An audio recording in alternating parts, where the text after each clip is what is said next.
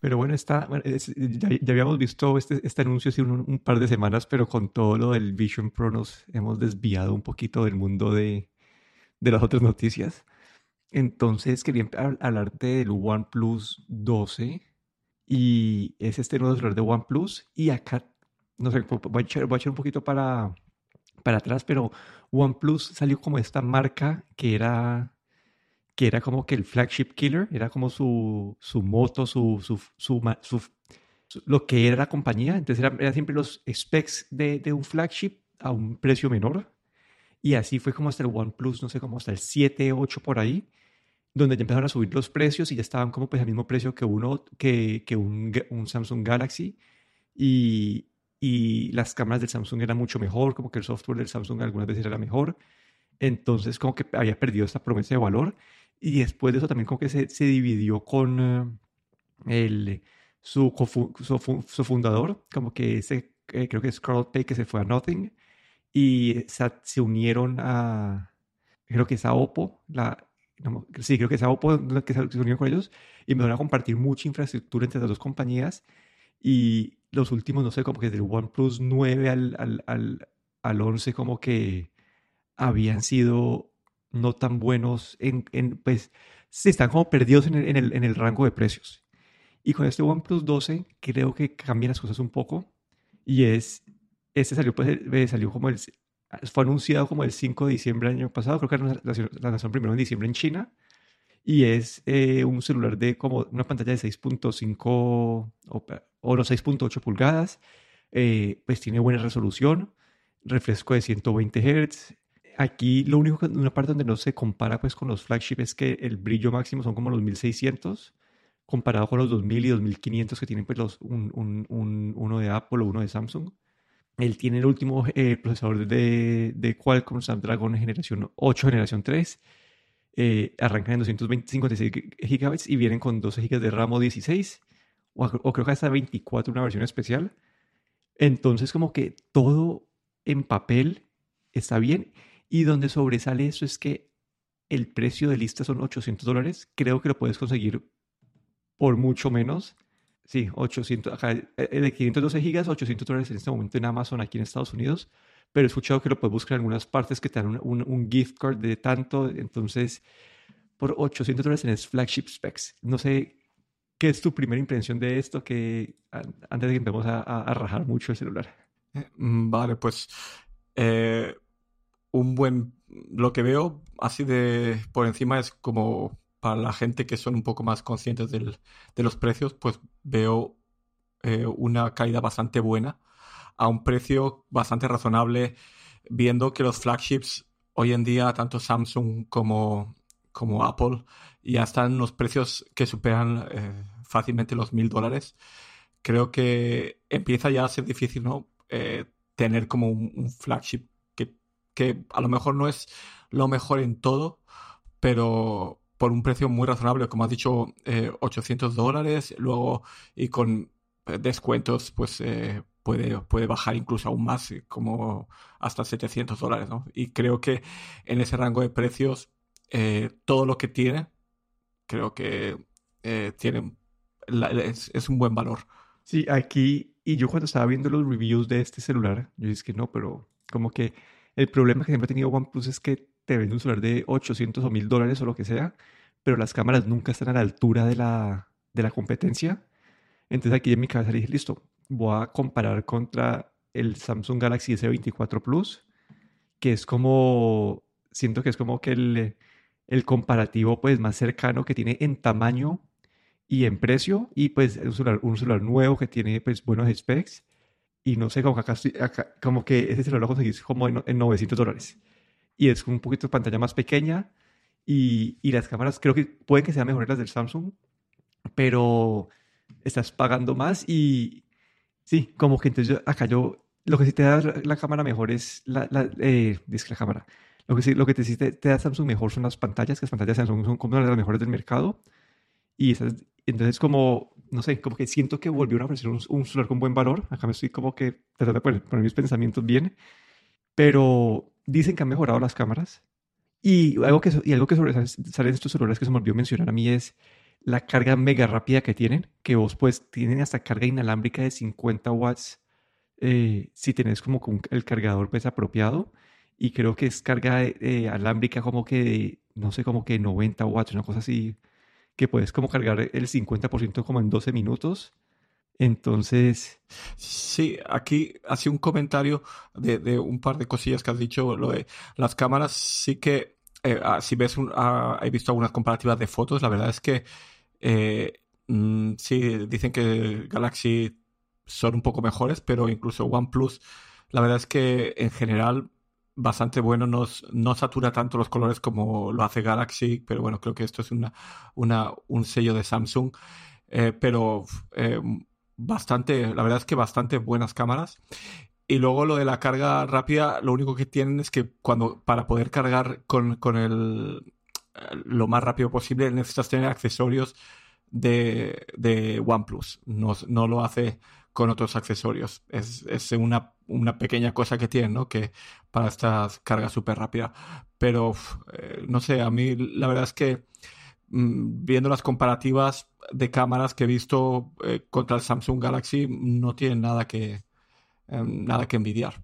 Sí, entonces acá quedó como lo que, lo que dicen que es que sí se quedan cortos en la parte de software, que hay dos aspectos donde se quedan cortos y es uno en la promesa de que Samsung y Google salieron a decir que van a, van a hacer siete años de actualizaciones y esta vez solamente dijo que iban a hacer cuatro. Entonces en esa parte se quedan cortos. A mí esa parte no me parece tan grave porque a mí yo todavía dudo que en siete años, no sé, que, que Samsung vaya a poder instalarle el último Android a sus celulares. como que esas compañías, como que si Apple lo dice, les creo porque Apple lo lleva haciendo pues toda la vida, básicamente lo llevan haciendo. Pero esas compañías que han tenido máximo dos o tres años, saltar a siete de la nada y no tenemos ni un solo ejemplo, pues que pues, nos toca esperar siete años para ver si es, si es real. Entonces yo a esta promesa no le, no le daría mucho peso, porque estas compañías al final van a decir, ah, bueno, ya no sé, los celulares pasaron de moda, o pasamos a un nuevo sistema operativo, o, o lo que sea, y que no van a actualizarlos.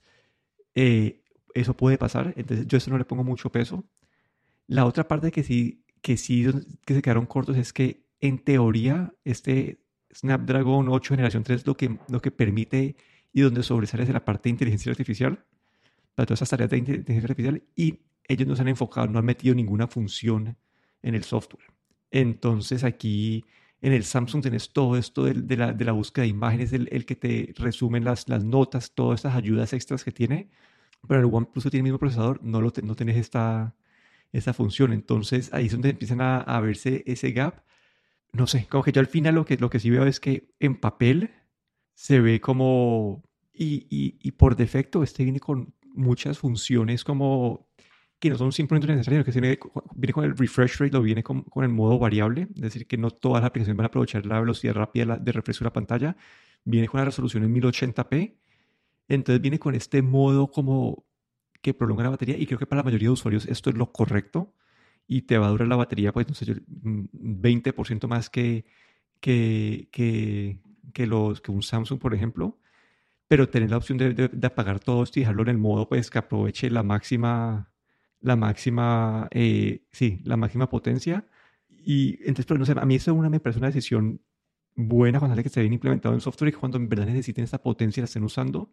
Entonces, pero sí, como dicen que es muy buena en duración de batería, que puede sacarle dos días de uso ligero sin problema. Eh, un comentario ahí de la inteligencia artificial, sí que eh, los reviews decían que, bueno, que eso, que no aprovecha este procesador, pero creo que ahí cuando se anunció también todavía no está, no se habían hecho este anuncio de Samsung, que es lo que nos ha dejado a todos un poco pensando ahora, ¿no? ¿Cuál va a ser eh, el, este año, el 2024 va a ser el año de la inteligencia artificial? Pero eh, creo que, por ejemplo, incluso el iPhone, el iPhone de, de este otoño, pues tampoco tiene nada así sorprendente de inteligencia artificial. Así es que Depende también con quién lo compares. Claro que esto es un, rival, digamos, hacia los Android. Pero aún así yo creo que esto de inteligencia artificial es algo que está empezando. Y mm, honestamente no sé si lo que lleva Samsung es algo que vas a utilizar mucho. Pero bueno, yo creo que todavía este OnePlus 12 es completamente recomendable. Sí, exacto. Creo que, creo que al final por el, por el precio y el valor que está ofreciendo es un producto recomendable a una gente le parece esta, este, este diseño que tienen de la cámara atrás les da un poco, es un poco divisivo. a mí no me parece tan malo. A mí la verdad no me parece tan... Eh, no, vi, viendo todos los, los eh, sobre todo el, el, iPhone que viene con, con eh, el lateral también sale, este, la cámara sale bastante hacia afuera. Yo lo veo bastante bien diseñado, honestamente. Y también siguen con esta colaboración que tienen con Hasselblad, esta compañía sueca, utilizando, digamos, Hasselblad, sus, colores Hasselblad, digamos, y bueno, mm, pienso que, sigue siendo una, una opción bastante interesante y un diseño. Lo único del diseño así que criticar, la parte de detrás no me parece eh, nada mala, pero lo que no me gustó es que tiene esta, pantalla que es un poco eh, redondeada a los lados, en los bordes, y creo que esto ya pasó un poco de moda, esto, y, ellos han venido, este OnePlus 12 pues tiene esos bordes un poco redondeados que me parece que no son, desde el punto de vista de diseño, a mí no me gustan mucho, pero bueno, es una mínima cosa. Sí, como que ahí llevan atrancados ahí desde que, creo que fue el, Galaxy Edge que empezó a poner sus bordes, eso, es y todos, ah, ya, Samsung se, se, retrajo de eso por completo, pero acá ellos siguen con, sí, acá, siguen con esa pantalla, esos bordes redondeados. Yo cuando usé un Samsung que era así, sí, sí tenía ese problema de vez en cuando que el que con el, como con el lado de la mano hundida sin culpa esa parte y se quedaba un poco incómodo, pero sí, ahí lo que la pregunta es durabilidad, ¿no? si no, si se le cae el celular en esa parte de la pantalla, pues nada que hacer. Y en otras noticias tenemos esta compañía, pues creo que ya lo habíamos mencionado en el podcast, este Arc Browser que es, está tratando de reinventar la forma de navegar el Internet. Y la primera versión o la versión que, que, que está en vivo hasta ahorita es una forma de organizar tu, tu espacio principalmente, como, eh, no sé, acá vos, tienes diferentes espacios con diferentes tabs, los tabs que dejas como que pineados te los deja abiertos siempre, los que no, eh, pues desaparecen después de cierto tiempo que vos digas. Te, tiene unas funciones como que de organización que te, te, renombran los archivos que si descargas una imagen que, que tiene como que nombre, no sé, X20, como que puros números así, y, te la bajaste de, no sé, de apple.com y entonces le cambié el nombre a, la descarga para que esté más alineado de, a lo que puede ser la imagen. Y creo que eso es como lo que es principalmente hoy en día. También tiene este, que si vos cuando vas a abrir un tab, eh, puedes desde, desde, el mismo tab invocar pues un chat GPT, que yo no lo he usado mucho porque pues no lo he visto como que esa, pues, yo prefiero tener el chat completo con la memoria y todo en eh, en, pues en, un tab separado. Pero lo que han anunciado esta semana es que viene la siguiente era de, de este navegador y es muy enfocado en inteligencia artificial. Como que una de las funciones grandes que ellos tienen es, eh, o que anunciaron, es esta búsqueda, como que ya no tenés que abrir tu navegador, ir a Google, buscar algo y abrir y buscar el link que querés y abrirlo, sino que ellos, vos vas a poder decir, video de tal cosa y de una abrir el link que saldría en Google de primero. Y entonces te puede, te, puede reducir ese, ese paso. Y después el otro que es un poco más controversial es que vos vas a poder eh, decir, quiero esto y te va a buscar diferentes fuentes, te va a agrupar la información y te la va a presentar. Y eso es un poco divisivo porque la gente está diciendo que esto va a fomentar que la gente no, como que van a robar el contenido de las páginas, entre comillas, y va a fomentar que la gente no entre a las páginas. Entonces queda como esta, esa, esa misma, lo mismo de, siempre que cuando Google sacó los snippets de información y cuando todo eso, e, ellos quieren saltarse a Google, quieren saltarse a las páginas y presentarte todo la información que, que, vos necesitas. Sí, aquí este Arc Browser que sacaron, que han sacado ahora para el iPhone, que es, eh, digamos, este, esa integración con la inteligencia artificial, he estado probándolo y también eh, lo que he leído y también lo que he visto es que es muy polémico eh, lo que hacen, porque básicamente la inteligencia artificial eh, mira en los principales periódicos de tu país, le puedes preguntar ya sea en inglés, ya sea en español, y ahí te hace un resumen, te hace un resumen en pantalla que no genera links a los, a los a las páginas web. Luego te pone como unas referencias que sí que puedes entrar a las páginas web, pero básicamente te genera como una especie de vista web eh, con un resumen de las noticias, con el encabezado y, unas pocas líneas.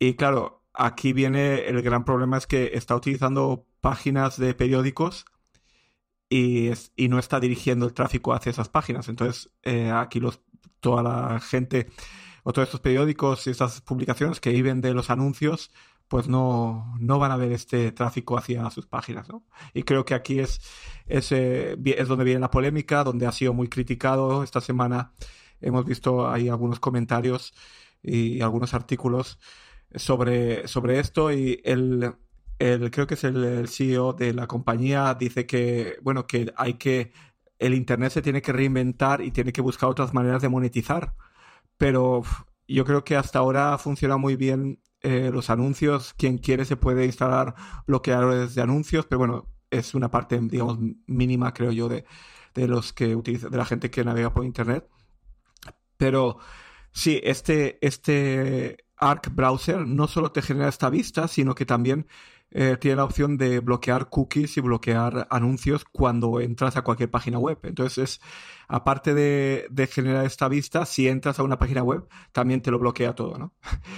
Y bueno, es, yo creo que es algo bastante criticable. No sé tú qué piensas, pero eh, bueno, yo también he, utilizado en, en, algunos periodos también el bloqueador de anuncios pero ya te digo que esto es algo creo que mínimo comparado con la gente en general. Pero claro, si empiezas a utilizar este, este navegador por defecto, viene ya con los anuncios bloqueados y los cookies, las cookies bloqueadas. Entonces, están ahí cortando, cortando eh, ingresos para estas páginas de las que ellos están eh, beneficiándose, que este es el problema principal, ¿no? Que ellos están beneficiándose con esa inteligencia artificial de las publicaciones de otros terceros. Sí, como que ahí yo tengo, digamos, cuando sacó el Brave Browser, es lo mismo, como también te bloquea, pues, eh, las publicidades por defecto.